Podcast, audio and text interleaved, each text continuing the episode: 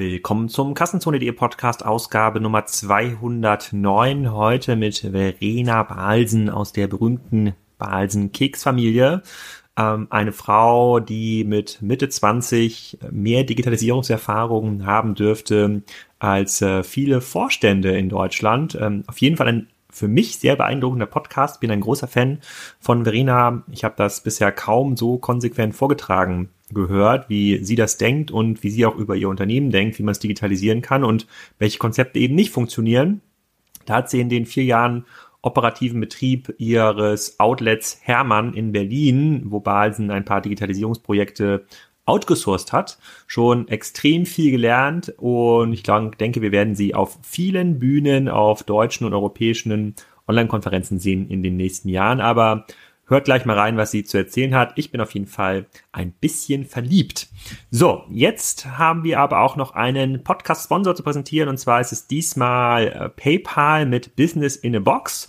Äh, was ist das eigentlich? Ähm, PayPal Business in a Box, das ist ein Shop-Paket, so könnte man das nennen. Es ist die optimale Möglichkeit für Online-Shop-Betreiber und kleine Unternehmer direkt mit ihrem Online-Business durchzustarten. Ähm, das ist eine Kooperation mit 1 und 1 und äh, PayPal Plus bietet in dieser Kooperation die vier beliebtesten Zahlungsarten an, PayPal, Lastschrift, Kreditkarte und Rechnung.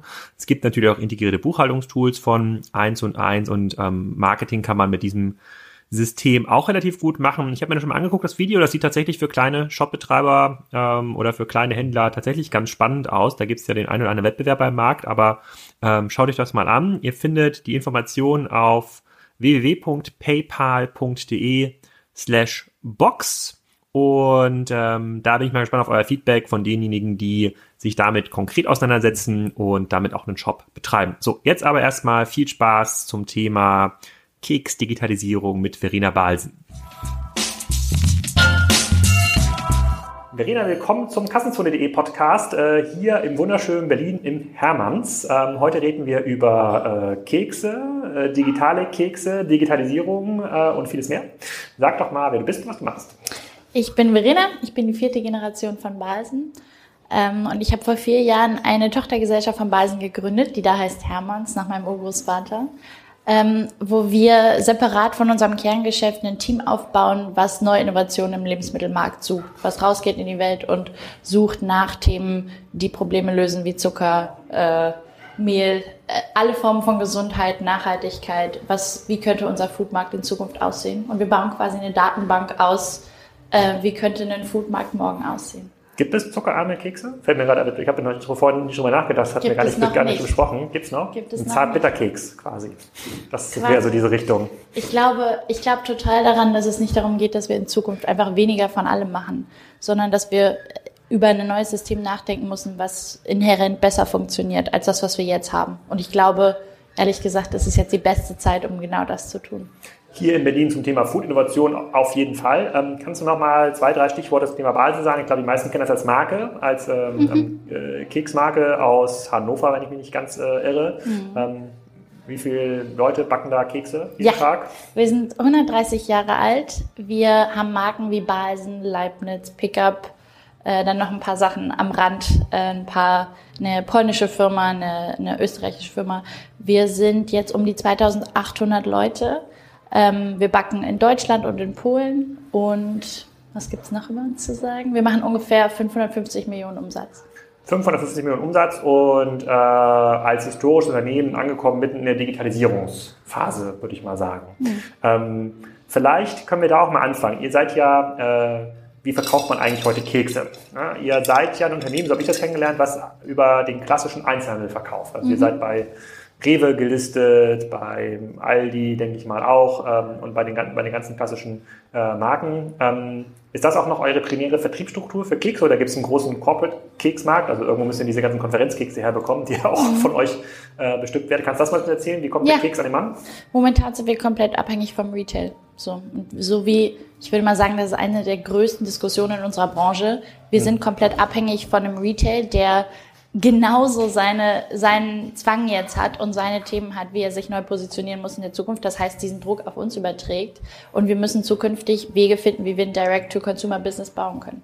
Und, und, wie hat das denn in der Vergangenheit funktioniert im Retail-Bereich? Also wie hat man denn äh, Kekse platziert? Also da muss ich mich ein bisschen verzeihen, ich bin, ich bin kein großer Keksesser, äh, außer in Konferenzkekse, äh, die immer alle gleich aussehen. Da habe ich mich schon, mhm. schon überlegt, warum es da noch keine coolen Innovationen gab, die bis zu mir vorgedrungen sind. Mhm. Ähm, und ähm, ging es dann darum, dass man äh, möglichst viel Regalfläche im Rewe belegt mit den eigenen äh, Keksmarken. Gibt es da so einen Wettbewerb zwischen Kekseigenmarken von Rewe und euren äh, Keksprodukten? Macht wir machen auch Handelsmarke. Okay. Das heißt, wir liefern genauso für äh, XY, Lidl, Rewe, Aldi mhm. äh, Handelsmarkenprodukte. Wir sind und die werden auch in den gleichen Fabriken gebacken äh, wie eure Kekse auch? Genau, die haben dann andere Rezepturen, die haben andere äh, auch andere Innovationen, die wir da ausprobieren können. Die schmeckt halt nicht so lecker, muss man ganz klar sagen. Sehr gut. Ja. Äh, ja. wir kommen aus einem Markt, der absolut ähm, analoge und absolut traditionelle Handelsstrukturen hat. Was ist der Trigger für das Nachdenken in neuen Geschäftsmodellen, das was du ja hier machst, beziehungsweise in Digitalisierung in Form von ähm, unabhängiger werden oder eigene Direkt kann Direktvertriebskanäle aufbauen, weil äh, von sich heraus innovieren Unternehmen eigentlich ganz selten. Die versuchen mhm. eigentlich immer more of the same zu machen und dann halt ein bisschen günstiger und dabei mehr mhm. Geld zu verdienen. Wo würdest du sagen, kommt bei euch der Trigger her? Ich war 21, als ich angefangen habe und ich weiß nicht, wie man traditionell Kekse verkauft. Und das ist meine größte Stärke, würde ich sagen. Ich weiß nicht, wie man es normalerweise macht. Deswegen weiß ich auch nicht, ich weiß auch nicht, wie man normalerweise Marken positioniert. Ich weiß nicht, wie man normalerweise Produkte entwickelt. Und das ist die große Chance genau deswegen kann ich in ein Unternehmen reingehen, das meinen Namen trägt, wo ich jede Tür aufmachen kann und reingucken kann und fragen kann, warum das denn so ist. Und genau aus dem Grund, glaube ich, können, kann ich versuchen, andere Wege auszuprobieren. Das ist der Trigger für dich. Das stimmt. Wie alt, bist, wie alt bist du jetzt? Darf man das fragen? 25. 25. Okay. Das heißt, ich mache das jetzt seit vier Jahren. Ah, okay. Aber der Trigger so, für das Unternehmen selber? Der Trigger für das Unternehmen war, als ich mit 21 reinkam und jede Menge dumme Fragen gestellt habe und mich in jede Menge Fettnäpfchen reingesetzt habe, mhm. weil ich nicht verstanden habe, dass sie da waren. Und ehrlich gesagt, das hat für uns einen langfristigen Strategieprozess ausgelöst. Das hat für uns Diskussionen ausgelöst, die es heute noch gibt und die es noch die nächsten paar Jahre geben wird. Und ist das Unternehmen schon immer familiengeführt gewesen? Habt ihr viel externes Management auch gehabt? Immer familiengeführt, zwischendurch mal, wenn die Generationen alterstechnisch auseinander waren. Und jetzt seit Mai ist mein Vater in den Verwaltungsrat gewechselt und wir haben jetzt externes Management. Hm, okay, also wie Otto das auch mal ein paar Jahre ähm, mhm. oder eigentlich immer noch, ähm, immer noch macht. Okay, das heißt, du bist der Trigger, das ist schon mal ganz spannend, weil die meisten sagen ja, hm, also die Abhängigkeit zum Handel äh, steigt, die Margen sinken, wir müssen es ist nicht, tun. Verstehe mich nicht falsch, es ist nicht so, als wüssten wir nicht, als gäbe es nicht Menschen in diesem Unternehmen, die genau wissen, wir haben Druck. Das Thema ist nur, und damit beschäftige ich mich gerade am meisten, wir bauen Strukturen, wir bauen noch mehr Strukturen, um so effizient, so qualitativ hochwertige Kekse wie möglich zu produzieren, in Massen, mit Margen, pipapo, und irgendwann verstricken wir uns in unseren eigenen Strukturen. Das muss ich dir nicht sagen, das erlebst du ja die ganze Zeit. Das stimmt. Kannst du ein bisschen was zum Keksmarkt erzählen? Wie groß ist denn der Keksmarkt? Keksmarkt? Ich habe keine Ahnung. Aber ihr seid der führende Anbieter für Kekse in Deutschland? Wir sind Marktführer, ja.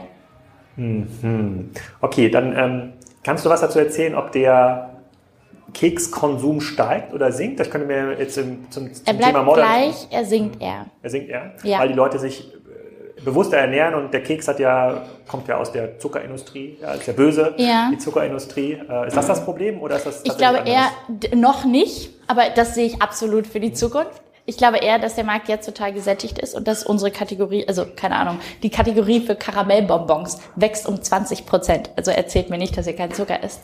Äh, unsere Kategorie ist aber total gesättigt und, und äh, wird eher kleiner. Das heißt in Zukunft absolut. Wir müssen in anderen Kategorien denken und wir müssen in anderen Lösungen denken. Hm. Gibt es denn aus deiner Sicht weltweit schon total innovative ich nenne es jetzt mal diese Kategorie Gebäck, ja, mhm. äh, Gebäckmodelle, die das schlauer machen? Oder sagst du, hier in New York gibt es da jemanden, der backt irgendwie zentral total coole Corporate-Kekse und der verteilt die an die Büros und macht damit Millionen Umsätze, schon Milliarden Wert. Gibt es sowas in dem Keksbereich? Gibt es, ja? aber eigentlich sind mir die Kategorien egal. Ich finde viel spannender, von Rohstoffen auszudenken und von Innovationsfeldern. Also es gibt Leute, die über Zucker völlig anders nachdenken. Es gibt natürlich Leute, die über Eiweiß völlig nachdenken. Es entstehen eigentlich neue Märkte für gesündere Schokolade, für äh, andere Formen von Frühstück, für was auch immer. Und ich komme eigentlich viel lieber aus einer Systemdenke. Was sind Rohstoffe? Was sind Bereiche? Was sind irgendwelche Food Trends, die für uns wichtig werden können? Ich glaube auch nicht, dass wir in zehn Jahren ein Keksunternehmen sind, sondern in zehn Jahren sind wir ein Unternehmen, was auch Kekse verkauft. Keks as a Service. Hattest du in diesem Vortrag, den, du, den ich bei dir zuerst mal gesehen hattest, du nicht auch erzählt, äh, dass der Begriff, äh, der, der, das Wort Keks auch durch deine Familie geprägt wurde? Kannst mein du das nochmal erzählen? Urgroßvater Hermann. Mein Urgroßvater Hermann war in UK und hat dort British Shortbread gesehen. Die hießen Shortcakes. Knackiger Kuchen. Und er sagte, geil, das könnte man eigentlich einen Markt für bauen in Deutschland. Hat das nach Deutschland äh, importiert und hier angefangen, Kekse zu verkaufen.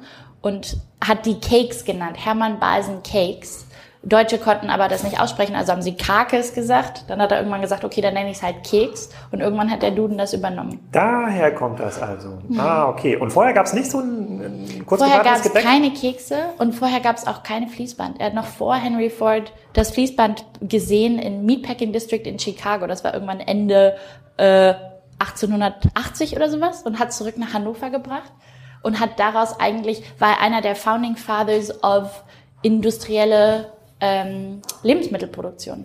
Cakes kommt von Cake. Das hätte ich mir auch mal, ich weiß gar nicht, was ich vorhin im Büro erzählt habe, als ich gesagt habe, ich mache mit dir Interview, da habe ich, glaube ich, eine andere Geschichte erzählt. Naja, jetzt wissen wir es auf jeden Fall. Da hat sich schon mal für, dafür gelohnt. Wenn du hier, du sitzt ja schon mal, wir sitzen ja mitten in Berlin hier, ne? Ich glaube, noch, noch hipper hier, äh, an der Torstraßenecke kann man, glaube ich, gar nicht sitzen, ähm, äh, in Berlin. Hat auch Gibt's, ewig gedauert, hier den Ort zu finden. Glaube ich, glaube ich. äh, was gibt es denn für Food Start-up-Vorbilder aus Berlin, wo du sagst, so, hm, davon könnten wir uns eigentlich ein bisschen was abschauen? Ähm, schwierig, weil ich sehe uns nicht als Start-up.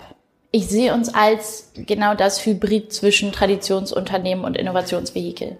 Das hm. heißt, ich gucke gern auf Startups und sage, das sind Läden, von denen wir echt äh, lernen können, wie sie über, was weiß ich, die Industrie nachdenken. Also zum Beispiel gibt es hier ein Unternehmen, was hier um die Ecke war vor zwei Jahren. Die haben eine Melone gefunden in China, die 2000 mal süßer ist als Zucker und die kannst du trocknen und mahlen und daraus eine Zuckeralternative entwickeln. Also es gibt 500.000 Zuckeralternativen da draußen, aber diese tut nichts mit deinem Insulinspiegel, ist komplett natürlich und die haben gesagt, wir können daraus etwas bauen für den Massenmarkt. Funktioniert die für Low Carb Diäten? Absolut, klar. Ja? Ja, klar. Das ist auch ein großer Trend hier. Okay, also da, du siehst dich nicht als Startup, aber ich überlege mir halt, du bist ja, wenn du jetzt vor vier Jahren hier angefangen hast und frei reingehst und sagst, du musst eigentlich das Unternehmen so ein bisschen neu erfinden, du machst das auch bewusst außerhalb, da kommen wir gleich zu, äh, äh, wie diese Struktur funktioniert. Ähm, wie gehst du denn daran? Also was hast du denn, was, was macht denn hier das Hermanns? Wir sitzen ja hier in einem, ich würde mal sagen, Coworking-Café. Wir suchen, wie gesagt, Innovationen. Wir suchen Lösungen da draußen. Wir glauben nämlich, dass die wirklich spannenden Sachen, du kannst nicht Food-Innovation googeln. Ich glaube auch nicht mehr an diesen ganzen Konferenzscheiß. Ich, ich glaube nicht, dass wir auf Innovationskonferenzen Food-Innovation? Das ja. gibt es. Ja, ich google mal parallel hier, ich bin im Internet. Was googelst du? Produktinnovation. Food, Food Innovation. Food ja, let me tell you about my biggest pet peeve. Na. In der Lebensmittelindustrie diskutieren wir gerne über dein Lieblingsthema Digitalisierung, was ja super wichtig ist. Mhm, mhm, wir diskutieren kein einziges Mal darüber, ob wir unsere Produkte angehen müssen und unsere Produkte neu denken müssen, in ihren Grundbausteinen. Wir kippen Chiasamen obendrauf auf unsere Produkte, die gleich bleiben. Und das habe ich mir zu meiner Agenda gemacht. Wir müssen unsere Grundprodukte angehen. Und weißt du was? Ich finde Digitalisierung total wichtig. Aber es gibt in deiner Welt genug Leute, die ranwachsen und darüber diskutieren. Und, und daran arbeiten, hoffentlich. Das heißt für mich nicht, dass Digitalisierung nicht wichtig ist.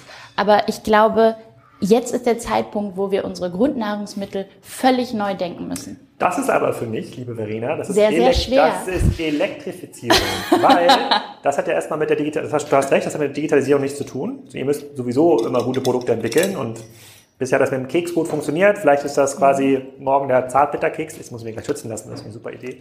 Äh, oder zuckerloser Keks oder der, die Keksmöhre, whatever. Und ähm, für mich ist ja Digitalisierung in eurem Sinne eher, dass man das Handelsmodell verändert. Also mhm. wenn ihr, ihr könnt halt heute das Absatzmodell, das ist auch okay, so Rewe, Edeka, Aldi, äh, Lidl werden auch in zehn Jahren wahrscheinlich noch den Großteil des äh, Retail-Marktes machen, haben natürlich jetzt ein Problem, weil sie angegriffen werden von den neuen Absatzmodellen, die auch einen, eine sehr, sehr kaufstarke Zielgruppe ähm, ansprechen können und die auch vereinnahmen. Sehen wir jetzt mhm. gerade mit Picknick, sehen wir mit HelloFresh, sehen wir mit anderen Diensten. Mhm.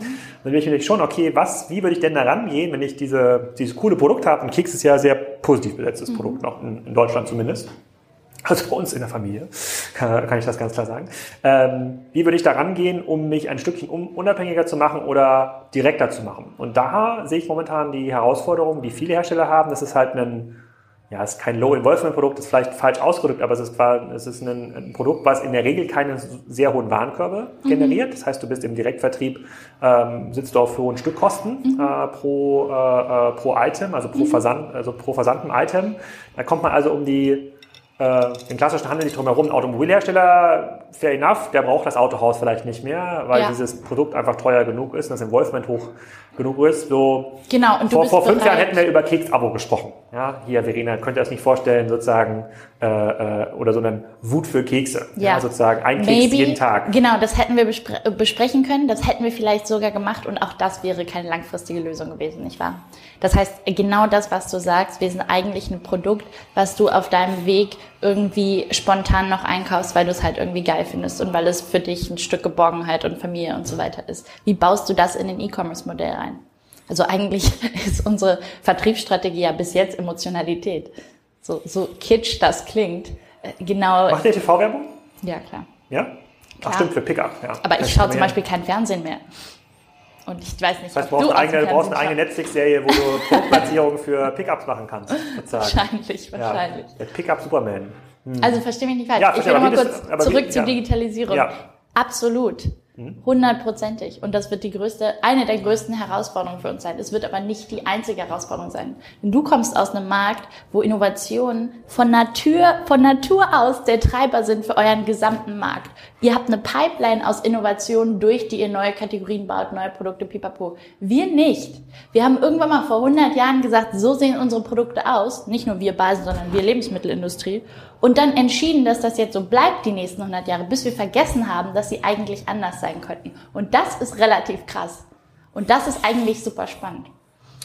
Gut, wie bist du denn dieses Problem angegangen?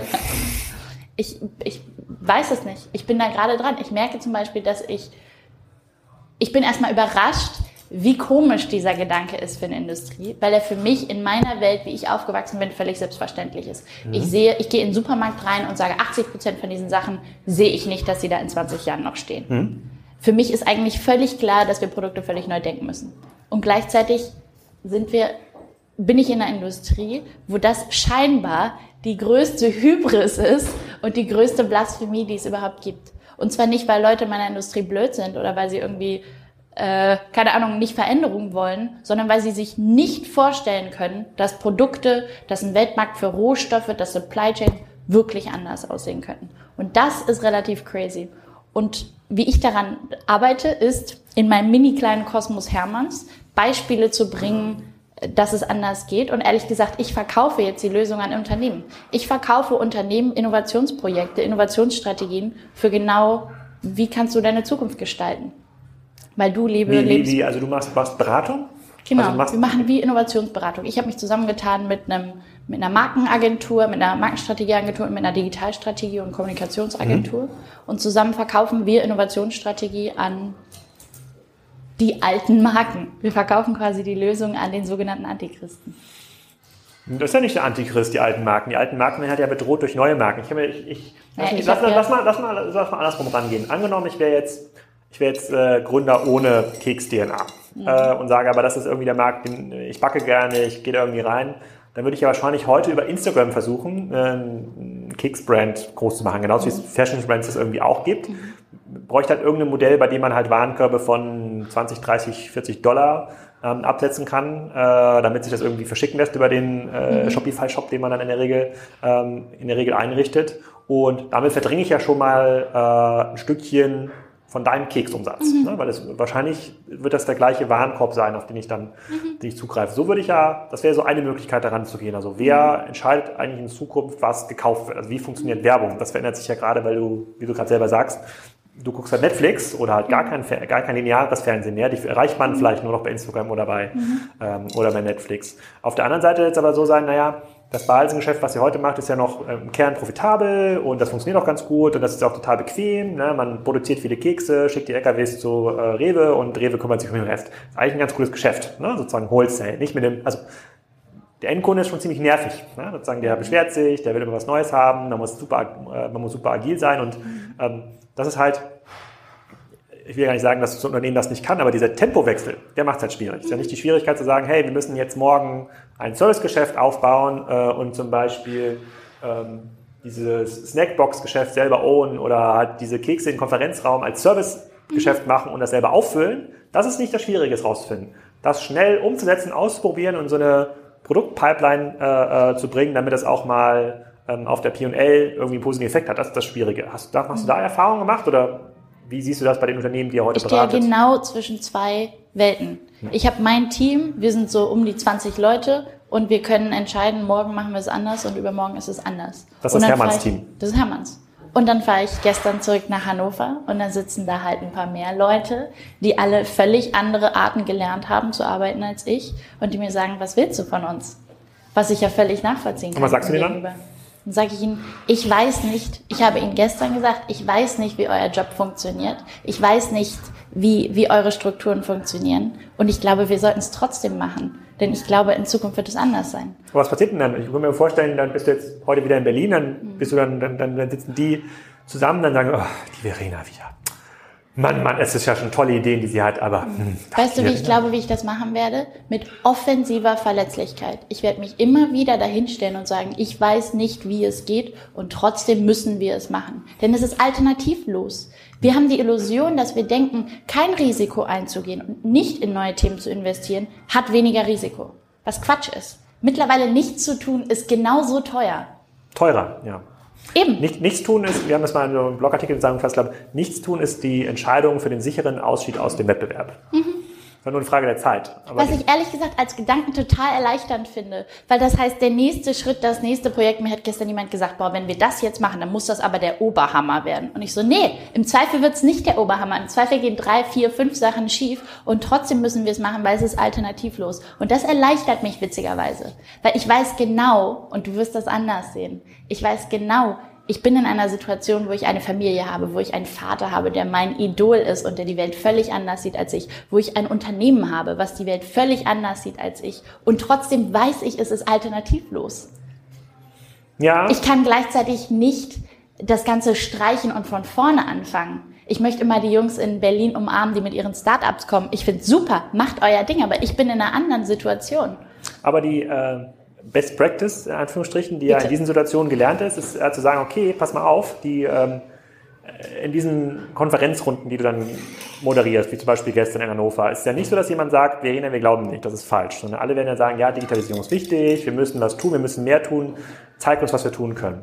Ähm, das hat sich, das haben andere Unternehmen jetzt ja auch schon na, Jahrzehnte kann man nicht sagen, aber ich würde seit zwei Jahrzehnten ist das ganze Thema digital in vielen Industrien schon äh, präsent, insbesondere in der Medienindustrie, im Handel seit sicherlich so 10, 15 Jahren.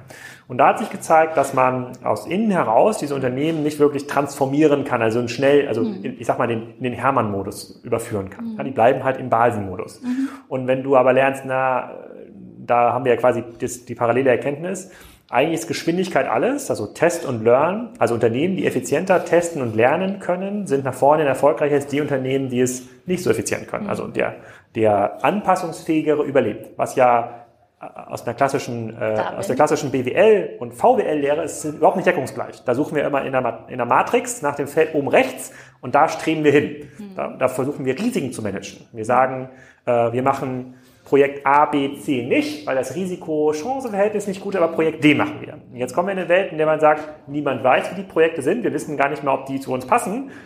Sogar wenn sie funktionieren, könnte es sein, dass wir sie verkaufen müssen, weil sie nicht zu uns, äh, äh, zu, äh, zu uns passen. Das heißt, alle, das ganze Toolset, die ganze Organisationsstruktur, die für diese äh, lineare Welt aufgebaut war, funktioniert nicht mehr in der digitalen Welt. Mhm. Das, haben, das haben viele Unternehmen jetzt erkannt. Und die Unternehmen sagen sich, naja, bevor ich jetzt alle bevor ich jetzt alle an die Hand nehme in großen Transformationsprojekten und wir jetzt irgendwie alle drei Wochen Floß bauen und klatschen mhm. und duzen und Gitarre spielen, ja, ähm, nutze ich lieber Ressourcen, um Koalition der Willigen zu bilden. Und das bedeutet, dass man eigentlich Budget aus dem Unternehmen rauszieht Klar. und hier Wette A, Natürlich. Wette B, Wette C, Wette D, Wette E in der Hoffnung, dass da irgendwas dabei ist, was diese was groß genug werden kann, um Natürlich. das alte Unternehmen zu. Also um nochmal zurückzugehen, zwei Kapitel. Vor einem Jahr haben wir eine Division gebaut, die separat des Kerngeschäfts läuft, wo wir genau das machen. Wo wir, wir haben eine Division gebaut, die separat von unserer Gruppe läuft, die nicht an unser Board berichtet, die unabhängig sein kann, wo wir in neue Geschäftsmodelle investieren wollen, wo wir neue Geschäfte bauen wollen. Die muss nicht ans Board berichten, hat eigenes Budget? Die muss nicht ans Board berichten. Genau das, weil ich da seit drei Jahren arbeite. Und wir können diese Diskussion jetzt auch nochmal darüber haben. Aber das wissen wir ja alle. Das wissen wir doch alle längst, dass wir separate Systeme bauen müssen. Und da sind wir jetzt alle dran und das ist auch wichtig. Und trotzdem, und deswegen finde ich die Frage eigentlich viel spannender. Also wir können jetzt auch darüber diskutieren, wie es so ist, ein separates System zu bauen, aber ich glaube mal, da weißt du mindestens so viel drüber wie ich. Ich finde es viel spannender jetzt zu sagen, während wir dieses separate System bauen und das nach vorne geht und das erfolgreicher wird und schneller wird, hoffentlich, dadurch, dass es lernt, dadurch, dass es sein System findet, dadurch, dass es nach vorne geht, gehen die, geht die Schere immer weiter auseinander. Und auch da, was bedeutet das für uns? Die Schere zwischen Hermann-Modus und Balsen-Modus. Genau. Ja. Genau. Und, ja, was, was bedeutet das? Was, was ich finde, was total großartig ist, weil es bedeutet, dass du nicht die ganze Zeit nach Synergieeffekten suchst, sondern dass du sagst, äh, wir tun das, was für dieses System, das neue System, ohne jegliche Fahrtabhängigkeiten, das marktorientierteste ist und da ballerst du jetzt einfach in die Richtung. Und gleichzeitig ist meine Realität, ich bin Dienstag in Berlin und Mittwoch in Hannover. Und ich habe da diese Marken, die ein deutsches Kulturgut sind. Und ich kann jetzt so tun, als wäre das nicht so. Und in Berlin bleiben, weil ehrlich gesagt macht es mir hier mehr Spaß. Und trotzdem, also weil es gerade leichter ist. Und trotzdem, ich als Person kombiniere ja inhärent das Establishment und die Rebellion. Ja, ich muss dazu, ich bin, ich bin ein großer Fan von dir, als ich den ersten Vortrag gehört habe, weil auch wenn es für dich vielleicht total nach, äh, einleuchtend ist, dass das so ist, ja, mhm. Balsenmod, Hermann-Mod, ist das bei 98 Prozent der Unternehmen eben noch nicht angekommen. Und du okay. als Familienunternehmerin kennst du auch viele andere Familienunternehmer und da ist das insbesondere in der Region Hannover, da gibt es den einen oder anderen, den man ihn nennen kann, ist das auf keinen Fall angekommen, dass man diese Modi irgendwie trennen muss. Da versuchen ja. alle einfach das alte Unternehmen, insbesondere die mit dieser Handels-DNA, versuchen das irgendwie so ein bisschen zu digitalisieren und eine WhatsApp-Gruppe ja. zu machen. Aber ähm, okay. okay, du hast recht. Dann lass uns nochmal drei Schritte zurückgehen. Also es ist wichtig, neben dem bestehenden System ein neues System zu bauen. Ich glaube, es ist wichtig, dass die Leute, die das bestehende System führen, das neue System nicht führen dürfen. Nicht, weil sie scheiße sind, sondern weil sie völlig andere Ziele verfolgen. Ja. Ich glaube, es ist wichtig, dass du lernst, dass du jemanden findest, der das neue System völlig anders steuern kann ich finde, die spannendste Thematik gerade für mich ist diese Diskussion Profitabilität versus Wachstum.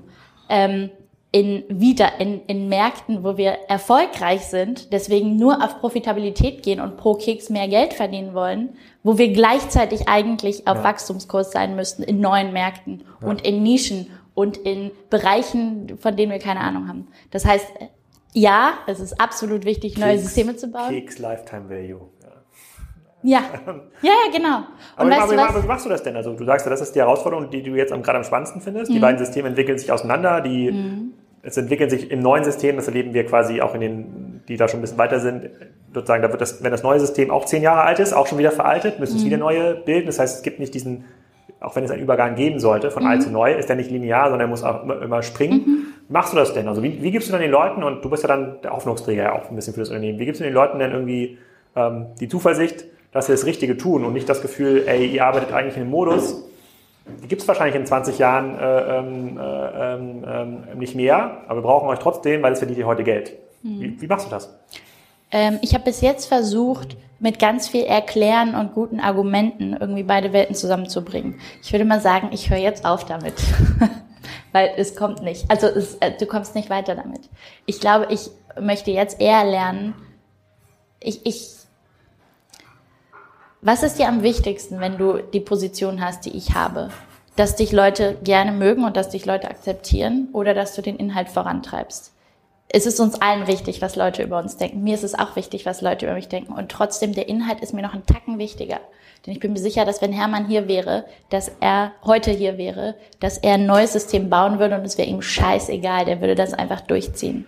So, ich bin da ziemlich rabiat, glaube ich, und ich glaube, ich muss das auch sein. Die einzige Art, wie ich glaube, wie ich das machen kann, ist radikal zu sein in dem, was ich tue und respektvoll und wertschätzend in dem, was ich sage und wie ich Leuten entgegentrete. Und trotzdem diese Radikalität zu haben. Ich werde in den nächsten paar Jahren zu einem Punkt kommen, wo mein Vater und ich zusammen im Wald spazieren gehen und er sagt, nee, das machen wir nicht. Und ich sage, doch, das machen wir. Und ich bin zum ersten Mal mit meinen Geschwistern am längeren Hebel seit diesem Jahr. Hm. Ja, ist es gibt, ich, ich habe ja auch keinen äh, keinen Blueprint irgendwie, wie das funktionieren kann. Aber ich auch was nicht. Da, deswegen frage deswegen frag ich da ja, es gibt ja bei, bei ich, ich dachte, das studierst du, es gibt dieses lustige Facebook-Meme, wo steht, wenn du möchtest, dass alle Leute dich mögen, verkaufe Eis. Dann, das, hey, wir sind dann, nah dran dann, mit Keksen. Dann, dann, dann äh, ja, das ist, äh, das ist so. Aber es ist halt, das ist ja das, was, und wir, wir diskutieren ja auch immer so viel über Otto und auch über Amazon und andere Unternehmen. Und da sehen wir ja, dass halt viel dass es sozusagen viel Goodwill, also dieser Transformationsdruck, dass der halt nicht dazu führt, dass diese beiden Modi halt zusammenkommen. Mhm. Und ähm, da gibt es halt, äh, dann gibt es, dann kommen viele Leute auf das Thema Kulturwandel, also wie kann ich die Leute irgendwie enablen, wo es dann halt zeigt, naja, für viele funktioniert das eigentlich, funktioniert das nicht, wenn man halt 30 Jahre lang oder 20 Jahre in diesem linearen Modus gearbeitet hat. Ähm, da muss man gar nicht alt sein, ist nicht altersbedingt, dann ist total schwer in so einen Modus zu kommen, bei dem ich vielleicht nächste Woche nicht weiß, ob ich da hinten den Parkplatz, den ich seit 20 Jahren hatte, noch, äh, mhm. noch haben kann. Das heißt, als Unternehmer äh, oder als Unternehmerin wie für dich vielleicht ein bisschen einfacher. Deswegen ist das so spannend. Also welche Konzepte mhm. funktionieren? Du sagst jetzt, erklären, zureden, also klassische Transformations, Transformationsmanagement hat zumindest in eurem Fall ist nicht schnell genug, ist ja deine Erkenntnis. Ich glaube, ich, glaub, ich habe auch bei dem letzten Mal, wo wir uns kennengelernt haben, bei meinem kleinen Vortrag gesagt, ich verstehe Transformation nicht, denn ich bin auch nicht der transformieren wird. Ich weiß nicht, wie man Menschen mitnimmt. Ich weiß nicht, wie man, also ich bin die letzte Aber das tust Person. du ja, das tust du ja, da mach ich mir keine Sorgen. Nimmst du Menschen mit? Ich glaube, es gibt zwei Arten von Unternehmern. Und zufällig meine Lieblingsautorin ist Ayn Rand und das sagt, glaube ich, alles über mich. Ich bin, ich glaube, es gibt den Unternehmer, der Kram macht und Inhalt und, und im Sinne von dem besten Inhalt für ihn entscheidet, was auch mal der beste Inhalt ist. Und es gibt den, der sagt, wie kann ich ein Unternehmen transformieren? Ich glaube, beides ist wichtig. Ich glaube, beides kann eine Person nicht abdecken. Ich bin, ich bin zufällig die, die jetzt in Inhalten denkt. Ich kann nicht gleichzeitig daran denken, wie ich Menschen mitnehme, weil dann werde ich nicht vorankommen. Dann werde ich mir so ein Riesenpaket aufziehen, dass ich einfach an Geschwindigkeit verliere. Wie, wie groß erlaubst du dir dann selber zu denken? Also wenn du, ich bin zum Beispiel ein großer Fan von Picknick. Ich weiß nicht, ob du das, äh, das ein bisschen verfolgt hast. Äh, der holländische Lieferdienst, der gerade hier den Markt im Bereich äh, Einzelhandel auf links zieht. Ja. Es schafft innerhalb äh, der Städte, wo sie starten, in Holland innerhalb von ein bis zwei Jahren profitabel zu sein, um fünf bis zehn Prozent des äh, Warenkorbes zu ownen, des Lebensmittelwarenkorbes. Mhm. Riesenfan.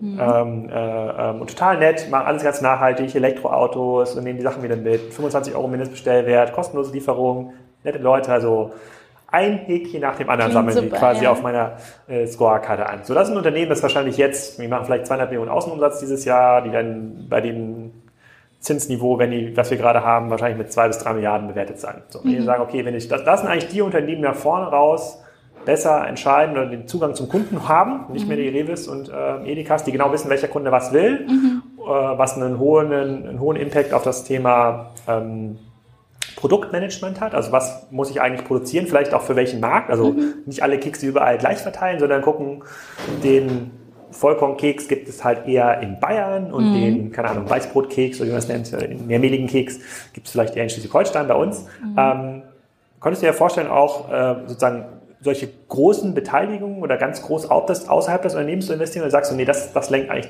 zu stark ab vom Kerngeschäft? Du meinst, ob wir investieren würden in sowas? Ja, aber das sind ja Größenordnungen, wo man sagt, also, dass ihr jetzt in Startups investieren könnte, das kann, das glaube ich ein No-Brainer, wenn es irgendwie passt, aber hier reden wir über neunstellige Summen, naja, damit sind, man überhaupt Impact hat. Wir sind ja ein Mini-Laden auf dem Weltmarkt. Wir sind ja ein Kiosk auf dem Weltmarkt. Das heißt, wir müssen gewieft sein in dem, was wir tun. Auch Amazon war mein Kiosk. Das stimmt. Ich habe auch nichts gegen Kiosk, total. Ja. Nur ich, mir ist auch total bewusst, dass wir kein, kein Mondelez oder kein Nestle sind. Das heißt, wir müssen uns genau überlegen, was wir mit unserem Geld machen. Besonders in dieser Phase, wo ich damit planen muss, damit, dass wir ein paar dumme Sachen machen die nächsten paar Jahre. Ist das euer wichtiges Wettbewerb? Mondelez und Nestle? Ähm, Mondelez ist ein wichtiger Wettbewerber für uns und dann noch ein paar Lokale hier, so Grison de Beukela, hier Prinzenrolle und so ein Kram. Ja, das schmeckt gar nicht. Das schmeckt überhaupt nicht. Sehr gute Antwort. Prinzenrolle hat echt nachgelassen. ja. ja. okay, also. Aber ja, das heißt, meine Antwort ist jetzt gerade nein. Ich muss ja jetzt damit planen, dass wir erstmal ein paar dumme Fehler machen auf einem Weg, um unser neues System zu bauen. Ich muss ja eigentlich budgetieren damit, dass wir erstmal ein paar Sachen in Sand setzen. Weiß ich gar nicht, also was bei große, große Corporates sind auch nicht also die mögen mehr Geld haben, wir sind äh, das, was du hier bringst, ist ja Geschwindigkeit und Freiheit. Mhm. Ne? Du musst ja, also musst jetzt vielleicht deine Geschwister fragen wahrscheinlich, machen die ja das Geschäft in Hannover. Vielleicht nochmal deinen Vater, wenn es um größere Investment geht, aber ein Großkonzern, der in sowas wie Picknick und Co. investiert, das dauert schon eine ganze, mhm. eine ganze Ecke. Meistens sind es auch, sind es dann auch die strategischen Käufer mhm. äh, äh von so einem Business. Okay, aber denkt, in neue, in neue Startups investieren, könnt ihr euch schon vorstellen, du wirst ja wahrscheinlich auch den einen oder anderen Businessplan bekommen hier mhm. in deiner Funktion. ja. ja. Ja, sozusagen obwohl ihr gar kein Investor seid, also ihr sitzt halt hier in der Straße, wo ja. Leute dauernd Geld suchen. Ja. Ähm, was, was, was überzeugt dich da oder wo, wo machst du die E-Mail überhaupt auf? Ich habe jetzt mittlerweile eine Evernote-Vorlage für Absagen. Und nicht, weil ich die Startups doof finde, sondern weil ich mit meiner Familie jetzt gerade gesagt habe, wir machen nur Sachen, von denen wir wirklich überzeugt sind. Und ich glaube total daran, erst dir am Anfang klar zu werden, was du machen willst, bevor du irgendwas machst. Und aus dieser Angst heraus, obsolet zu werden, aus dieser Angst heraus, äh, nicht mehr relevant zu sein, machen wir als Corporates gerade lauter Scheiß. Also Und die Fear of Missing Out quasi. Total. Fear of Missing Out führt zu wenn, wenn Angst der Treiber für unsere Strategie ist, dann ist das ein Problem. Wenn wir aus Angst heraus Strategie machen, dann, dann ist das ein Problem meines Erachtens. Das heißt, was wir jetzt gerade machen, ist sagen, vielen Dank, aber wir investieren momentan in nichts, selbst wenn mir das und meiner persönlichen Dringlichkeit in der Seele wehtut. Aber ich muss erst mit meiner kleinen Welt, meiner Familie damit dahin kommen, dass wir sagen, wir wissen genau, was wir machen wollen und wo wir hinwollen und wie wir uns dieses Unternehmen in zehn Jahren vorstellen. Ich bin am Dienstag drei Stunden mit meinem Vater bei ein Grad durch den Wald spaziert und habe gesagt, sag mir, wenn du dieses Unternehmen in zehn Jahren siehst, was steht da? Wie sieht das aus? Wenn wir nicht dieselbe Bild davon haben, dann machen wir jetzt hier 50.000 Sachen, genau das aus Fear of Missing Out. Und das möchte ich nicht machen. Und das sehe ich jeden Tag hier in Berlin, wenn so der Berlin-Tourismus aus Corporates, die aus insert name of town I've never heard of before hier nach Berlin kommen und sich irgendwelche Digitalläden anschauen, aus der Angst heraus obsolet zu werden. Quasi die Zoobesuche hier in Berlin, mal ein bisschen Startups angucken. Also Total. Ich bin, ja, selber quasi einer der Affen, der äh, sozusagen ja dann ich auch. in der Manese ich Bananen geworfen wird. äh, aber, äh, ja, aber das ist Teil, Teil des Geschäfts, äh, muss man sagen. Aber, genau. Und, und, und, wie ticken da deine Geschwister? Wie viele Geschwister hast du denn? Die dann Drei. Ich habe eine kleine Schwester und zwei ältere Brüder. Und die sind alle? Äh, die sind alle nicht im Unternehmen. Die ah. sind alle weit, weit weg vom Unternehmen, was Teil meiner Herausforderung gerade ist. Ich möchte hier nicht meine meine, momentan verhalte ich mich wie Napoleon. Und das sollte auch nicht länger so laufen. Ich muss einen Weg finden, wie ich mit meinen Nein, Geschwistern da. Du wirkst ganz äh, bodenständig. und, totally balanced. Zurückhaltend, nicht wie Napoleon. Überhaupt, äh, Natürlich überhaupt, nicht. Überhaupt nicht. Okay, also aber ja, Priorität für aber, 2019 aber, ist, dass aber, meine Geschwister näher. Also äh, investiert ist, ist okay, aber trotzdem kannst du, ja, kannst du ja sagen, wenn du Dinge bekommst und du mal auch durchliest, äh, gibt es irgendwie Dinge, wo du sagst, so, das ist eigentlich die richtige Richtung, wenn mhm. ich investieren würde, nur das wäre überhaupt, das wäre interessant und das wird ja wahrscheinlich nicht mhm. der nächste Abo-Dienst für Kekse sein, gehe ich mal von aus. Nee. Wenn es das ist, hätte ich nicht. Für mich, wie gesagt, Entschuldigung, kein Digitalo, für mich äh, Gesundheit und Nachhaltigkeit. Und zwar nicht so ein bisschen zuckerfrei, sondern Produkte, die wirklich, wir sehen in den Staaten jetzt Geschäftsmodelle, die äh, keine Ahnung, die Milchalternative aus Erbsenprotein, die wirklich nachhaltig ist, die 200 Millionen in Funding bekommt und jetzt Welt, äh, Euro, amerikaweiten Rollout macht. Deren erster Investor Google war. Erbsenmilch. Ja. Warum? Weil Mandelmilch genauso scheiße ist, Nachhaltigkeitsaspekte wie, wie Kuhmilch. So. Ja. Das sind Sachen, die, ja. Toleranz fängt bei Laktose an. Ja. um nicht denselben Scheiß wieder zu sagen, ja, absolut, Handel super wichtig, verstehe ich nur nichts von. Ich verstehe aber was von Erbsen, Erbsenprotein. Ich muss okay, mir eher Leute... Wobei das Thema nur ohne Zucker ist gar nicht, ist gar nicht das finde ich gar nicht, weil wenn man versucht, sich zuckerarm zu ernähren, das ist gar nicht so einfach. Mhm. Also der, ich weiß. Zucker, der zuckerlose Keks am Bahnhofskiosk wäre schon mal ein Anfang. Mhm. Heute decken auch die Kekse mit viel Zucker. Also das wäre schon mal so ein... Okay, das also begeistert dich sozusagen Nachhaltig, äh, Nachhaltigkeit und gesunde ähm, gesunde Ernährung. Wir sind noch nicht dabei hängen, wir sind noch ein bisschen dabei stehen geblieben, du hast gesagt, hm, in zehn Jahren ist dann Balsen noch ein Keksunternehmen? Wahrscheinlich nicht, wenn Balsen kein Keksunternehmen ist. Ist es dann noch ein Produktunternehmen? Ist es ein Softwareunternehmen? Ist es ein mhm. Dienstleistungsunternehmen? Weißt du das? Ja, willst du jetzt meine äh, als allererste Best Debüt von meiner, von meiner Vision für Balsen hören? Ja. Wir werden ein Produktunternehmen sein. Wir werden andere äh, Vertriebskanäle haben, ganz bestimmt. Wir werden andere Geschäftsmodelle brauchen. Wir werden aber Genussmittel machen für eine Sinnwirtschaft. Wir werden trotzdem Genussprodukte machen. Wir werden jetzt nicht anfangen, Milch zu verkaufen. Aber ich glaube total daran, dass wir auf eine Sinnwirtschaft hinlaufen. Eine Was Wirtschaft, wo, wo äh, Kaufentscheidungen nicht nur nach Preis und Convenience gemacht werden, sondern nach, does this kill the planet? Does this kill me? Und ich glaube, dadurch werden ganz andere Kategorien entstehen in meiner Welt. Und weißt du was? Wahrscheinlich wäre die schlauere Antwort jetzt, wir werden ein Softwareunternehmen. Aber ich bin Bäcker. Ich kann nicht anders. Ich liebe Food und ich liebe Foodprodukte.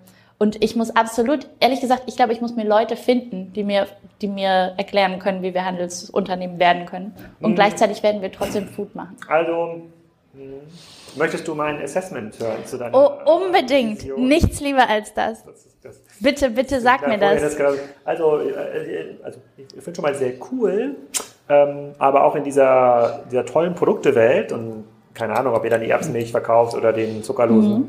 den zuckerlosen Keks, geht es ja immer noch darum, den Kunden zu erreichen. Und Mhm. das ist halt der Wettbewerb, in dem wir, äh, in dem wir gerade sind, bei dem halt die Unternehmen gewinnen und auch alle Margen der Welt kassieren, Mhm. die Kontrolle über den Kundenzugang haben. Ich glaube, wir sollten Freunde werden. Das sind, das sind Unternehmen mit einer hohen Softwarekompetenz. So. Ähm, fairerweise sind auch die Produktunternehmen, die heute bei Instagram irgendwie groß werden, das sind auch klassische Produktunternehmen, aber ich, das halt so ein bisschen aus, dass halt dieser, dieser Kundenzugang ist halt einfacher zu verteidigen als eine bestimmte Produktinnovation. Und ich glaube total an das Thema gesunde Ernährung, deswegen machen wir ja auch, äh, produzieren wir auch äh, selber Rindfleisch. Wenn man sich aber überlegt, wie abhängig die Kunden in ihrer Kaufentscheidung sind von den Handelsstrukturen, die wir heute haben und wie schnell sie immer wieder zurückfallen in dieses, dieses Muster, oh, hier, der Keks ist jetzt 99 Cent, der 2,99 sieht gleich aus. Keine Ahnung, nehme ich den, der irgendwie, äh, äh, nehme ich den, der billiger ist muss ich sagen, hm, ich habe nicht so ein hohes Vertrauen in die Auswahlkompetenz des Kunden. Ich habe hohes Vertrauen, wenn ich diesen Kundenzugang selber kontrolliere. Ähm, und da gibt es halt auch viele empirische Studien wie ähm, Befragungen von einem Supermarkt in den USA, wo man sagt, so würdest du genverändertes Food essen? Das war ja so eine Diskussion, keine vor zehn Jahren, glaube ich, war so gen, nicht genverändert, war, glaube ich, so ein ganz großes Thema. Und äh, dann haben irgendwie 90 Prozent gesagt, nein, auf jeden Fall, auch wenn es teurer ist, immer äh, normales äh, Brot. Und dann haben sie so ein Test, äh, äh, Testregale aufgebaut, so rechts äh, Gebäck für 99 Cent, also äh, Brot, Brötchen und äh, links dann 2,99 und bei 99 Cent groß sozusagen hier die äh, Gene-Optimized Food. Fast alle, die gesagt haben, natürlich würden wir das nicht genverändern nehmen, haben das dann gekauft. Und das ist ja im Fleischbereich auch so. Es gibt halt, es gibt halt kaum äh, Nahrungs, Nahrungskompetenz. Also wenn du 90 Prozent der Bevölkerung sagt, dass ähm, Steak vom Jungbullen ist ein Positivprädikat. Ja, Jungbulle ist aber das schlechteste Fleisch, was man essen kann. Ja, Steak. das weiß So. ich gar nicht, wieso. Ja, weil das, ähm, ja, siehst du, die, äh, äh, das ist am schnellsten gezogen. Ja. Quasi, äh, dadurch, dass er nicht kastriert wurde, hat es auch die schlechte Verletzung am weitesten weg von der Ferse. Ferse Mhm. ist ganz äh, zartes Fleisch und kann man, äh, kann man auch am besten, am besten äh, ähm, verdauen. Ist in der Regel halt äh, ähm, äh, turbo gemästet. Also Mhm. das ist schlecht, also billig, das billigste zu produzierende Fleisch. Trotzdem steht manchmal in der Theke heute Jungbullensteak im Angebot. Und man assoziiert damit als Kunde, Oh. hm, das muss ja gar nicht schlecht, das muss ja ganz cool sein, weil jung, kalt, Lamm, positiv. So und und Fleisch ist ja schon der äh, mit größter Teil unserem Warenkorb. Also wir müssten ja erwarten, dass wenn Leute das viel essen und viel Geld dafür ausgeben, müssen eine gewisse Kompetenz dafür aufbauen. Deswegen glaube ich halt, dass es für eine bestimmte Zielgruppe, die informiert und aufgeklärt ist, insbesondere hier in Berlin, ist, glaube ich, ähm, dieser Zugang zu sehr, sehr gutem Essen, der ist, der ist managebar, weil sie halt auch sehr, sehr stark reflektieren. Für die Zielgruppen, bei denen man nicht die Kontrolle über den, äh, äh, über den, über den Kundenzugang hat, die werden immer wieder dieser äh, der Preisangebotsverfügbarkeitsfalle erliegen. Wird dann, äh, Die essen halt das, den Keks, der sie morgen umbringt, aber der billig ist. Ja? So, so gehe ich halt auf den, so gehe ich, so gehe ich halt auf den Markt. Deswegen ist halt Und die meisten gehen auf den Markt so. Ähm, ich möchte mal lieber wieder ein klassisches Beispiel bringen. Hier die Rügenwalder Mühle, die vor vier Jahren angefangen hat, vegane Leberwurst rauszubringen, die Ja. mittlerweile 30 Prozent von ihrem Umsatz ausmachen, was für einen traditionellen Fleischladen crazy ist Ja. wo ihnen alle gesagt haben, das wird nie im Leben ziehen. Die natürlich in einem Massenmarkt bei einem Preisniveau, das abstrus ist, genauso vegane Leberwurst rausbringen müssen. Und vielleicht hast du sogar recht. Vielleicht hast du sogar recht und die Leute werden trotzdem den billigen Scheiß kaufen und nicht den Scheiß, der besser für die Umwelt ist. Und trotzdem werde ich es machen. Das macht ja auch Sinn. Ich, ich, ich, ich versuche quasi das nur so ein bisschen zu challengen, weil Ja. ich habe ähm, äh, hab in einem Podcast, in einer anderen Show, die wir machen, der Wimlex Show, haben wir gerade den ähm, Gründer von äh, Meetable äh, interviewt. Das Meetable ist ein Anbieter aus Holland, einer von so fünf, sechs führenden Startups weltweit, die in dieser Forschung sind, ähm, in vitro Fleisch zu produzieren. Mhm. Also irgendwie aus Stammzellen, da gibt es verschiedene Verfahren und ähm, die versuchen in zwei, drei Jahren wollen sie so weit sein, dass man so einen Burger für 30 Dollar äh, produzieren mhm. kann und dass man das auch wirklich ein, sozusagen, dass man auch sozusagen Fleisch designen kann. Also man mhm. kann Fleisch produzieren ohne Tier drumherum, mhm. was schon nicht schlecht ist. Und das ist halt meine Vermutung. Klar kriegt man damit erstmal diese ganzen klassischen gentrifizierten Kunden äh, überzeugt und mhm. Nachhaltigkeit und bla bla bla, die sich leisten können. Mhm. Aber wirklich erfolgreich wird es, wenn sie es schaffen, den Burger billiger anzubieten als äh, aus der Schweinemasse mhm. aus Holland. So, das ist halt, mhm. das ist halt die. Und das, das zieht sich durch alles durch. Ja, das zieht genau. sich durch Zuckeralternativen ja. durch. Das zieht sich durch jede Kategorie. Genau. Und, und wir sind jetzt in einem, in einem System, was auf acht Rohstoffen gebaut ist, die so einen riesen Weltmarkt haben, dass sie als Rohstoff so spottbillig sind, dass es keine Financial Incentive gibt, irgendetwas anderes zu machen. Auf Weißer Zucker ist mittlerweile so günstig, dass es keine Incentive gibt, natürliche Süßungsmittel wieder in einem Weltmarkt anzubieten. Für die großen Supplier, die Kagels dieser was Welt. Was sind diese acht Rohstoffe? Soja, Weizen, weißer Zucker, Mais. Jetzt wird schon. Kartoffeln? Wahrscheinlich. Ich müsste mal, ah, nee, müsste noch mal meine Reis wahrscheinlich, ich müsste noch Reis, mal meine Kollegen ja. fragen, was da noch so rumfliegt. Aber es gibt, ach so, ach so, das war das Interessante. Also es gibt diese acht Grundrohstoffe. Aus acht Grundrohstoffe. Das sind halt widespread Monokulturen, die wir angepflanzt haben. Dadurch ja stirbt die Umwelt, aber dadurch. Äh, ja, aber das merkt man ja nicht. Natürlich nicht. In Berlin steht ja immer noch was im Aldi. Klar, klar. Also ja, was denkst du? Ich verkaufe Innovationen an Unternehmen, die mir jeden Tag vor mir sitzen und denen sage ich auch nicht, lass uns über Nachhaltigkeit und Gesundheit reden, sondern denen sage ich, lass uns über Innovation reden, weil sonst würden die schreiend aus dem Raum rennen. Weil wir gelernt haben, dass Wirtschaftlichkeit und Weltverbessern ein Gegensatz ist und bitte in zwei Töpfen gedacht werden muss. Ich glaube fest daran, dass weltverbessernd wirtschaftlich sein wird in Zukunft. Das meine ich damit, dass wir auf eine Sinnwirtschaft hingehen. Hm, okay. Ja, das wäre schön, wenn das so wäre. Ich habe wenig Hoffnung, dass es so kommt. Dann lass uns doch in 20 Jahren nochmal sprechen. Das ist nur datenbasiert. Alles ich wünsche dir, das, dass es auf jeden Fall kommt. Vielleicht noch ein sozusagen, äh, wir sind schon am, äh, sozusagen zeitlich hier am Ende halbwegs angekommen. Ähm, deswegen eine Frage, die mich persönlich interessiert, ist, ähm, du musst dich jetzt, du hast quasi so einen du hast so quasi so ein multidimensionales Herausforderungsfeld. Ne? Hier neues mhm. Business aufbauen, Leute suchen in Berlin, alles transformieren, das alte Business, äh, dann das ganze Thema so Nahrungsmittel, gesund, nicht gesund, nachhaltig, nicht nachhaltig. Sozusagen in dieser Matrix, wenn ich so reinschaue, ist so 98 Prozent der Gedankengespräche, die mir führt, ist so, oh mein Gott, ist nicht lösbar. So, mhm. Wenn du jetzt auf deinen Alltag so schaust, wie oft hast du so Momente, wo du sagst, so ja, ah, das in diese Richtung muss es gehen. Hier kann ich jetzt irgendwie richtig Vollgas geben, wie kann ich irgendwie Leute, hier kann ich Leute mitgehen. Da geht es eben nicht dieses zögerliche, ich weiß nicht, was wir tun, wir müssen irgendwas mhm. tun. Also, ist das, kommt das mehr? Ist das weniger geworden in den letzten Jahren? Ähm, Hermanns, ehrlich gesagt, ich arbeite seit vier Jahren dran und jetzt fangen wir an, erfolgreich damit zu werden. Mhm. So. Und das heißt, ich habe ein Team bei mir im Büro, was da draußen in der Welt nach Innovation sucht und mir zeigt, schau mal, hier hat jemand diese Lösung entwickelt, hier hat jemand äh, eine Zuckeralternative entwickelt. Hier arbeitet jemand an Eiweiß. Guck mal, Mikroalgen könnten übrigens Plastik werden. Guck mal und so weiter. Und ehrlich gesagt, das ist das Großartigste. Wir sind ja, wir sind ja, wir bauen ein Business daraus, dass wir die Lösungen finden. Wir verkaufen ja Hoffnung, wenn ich richtig kitschig sage. Also wenn du, wenn du also quasi aus Berlin nach Hannover fährst, sozusagen lächelst du, und wenn du aus Hannover nach Berlin fährst, bist du nachdenklich. Genau würde ja. ich mal sagen. Nicht, weil ich Hannover doof finde, sondern weil es einfach genau sich so anfühlt gerade. Es kommt aus allen Richtungen. Ich weiß gar nicht, wo ich anpacken soll. Und gleichzeitig... Hannover ist eine tolle Stadt. Hannover ist eine tolle Stadt und gleichzeitig natürlich, dadurch, dass ich mich in diese Position manövriert habe in meinem Unternehmen, bin ich jetzt so die grüne Hoffnung, die Zukunft für die Mitarbeiter, die alle wollen. Und ehrlich gesagt weiß ich auch nicht, wie die Zukunft sein wird.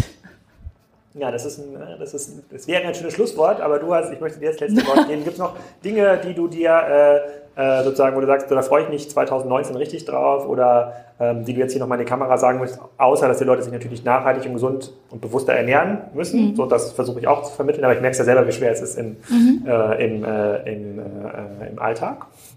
Also brauchst du, Mitarbeiter, brauchst du Mitarbeiter, Businesspläne brauchst du offensichtlich nicht. Äh. ich mache seit einem Monat Coaching mit dem Wunsch, mein professionelles Leben aufzuräumen. Denn ich glaube, diese Herausforderung können wir nur angehen, wenn wir da mit einer neuen Verletzlichkeit und mit einer Ruhe und einem gewissen Abstand rangehen. Du wirst Dieses, gecoacht oder du coachst? Ich werde gecoacht. Okay. Ich werde gecoacht dafür, wie müsste eine Rolle aussehen, wo man mal denken könnte und wo man mal äh, diese Themen angehen könnte, ohne dass wir wie äh, äh, hysterische Hühner um, um uns rumlaufen. Das heißt, ich freue mich am meisten darauf zu überlegen, wie könnte meine Rolle, wie kann ich Unternehmer sein, ohne in denselben Sog reinzurutschen, in dem äh, ich wahrnehme, dass so viele sind. In dem ich jetzt schon drin bin. Wie kann ich mir meine Rolle so bauen, dass ich nicht die ganze Zeit getrieben durch die Welt laufe? Weil ich glaube, aus Getriebenheit werde ich auch keine besonders gute Strategie bauen. Das heißt, ich plädiere für eine neue Sorgfältigkeit und eine neue Verletzbarkeit. Wie viele Konferenzanfragen bekommst du pro Tag? So drei, aber ich sag 90 Prozent ab. Spannend, ja, kann ich mir gut vorstellen. Ich glaube, es wird mehr im nächsten Jahr. Ich bin weiterhin ein großer Fan äh, äh, von Verena. Ich glaube, du hast einige Fans jetzt gewonnen in diesem Podcast. Und danke mich für deine Zeit. Äh, ich danke dir. Viel Erfolg bei Wahlen und Hermanns. Vielen Dank. Ich hoffe, die Ausgabe hat euch gefallen. Auch die nächste Ausgabe ist schon im Kasten. Äh, und zwar hört ihr dann, wie Alexandra Barth, die ist ähm, in der Geschäftsführung bei HS in Köln, über das ganze Thema Hotelsuchmaschinen, Produktsuchmaschinen, Google und GAFA-Ökonomie denkt. Auch ähm, sehr, sehr spannend. Auch eine starke Frau in einer Führungsposition. Ähm, da werden wir sicherlich noch mehr von haben in äh, 2019 bei Kassenzone. Und vergesst bitte nicht nochmal, wie vorne am Anfang besprochen, vorbeizuschauen bei paypal.de slash box, damit ihr das Business in a Box Paket auf jeden Fall ausprobieren könnt. Dann erstmal eine schöne Woche.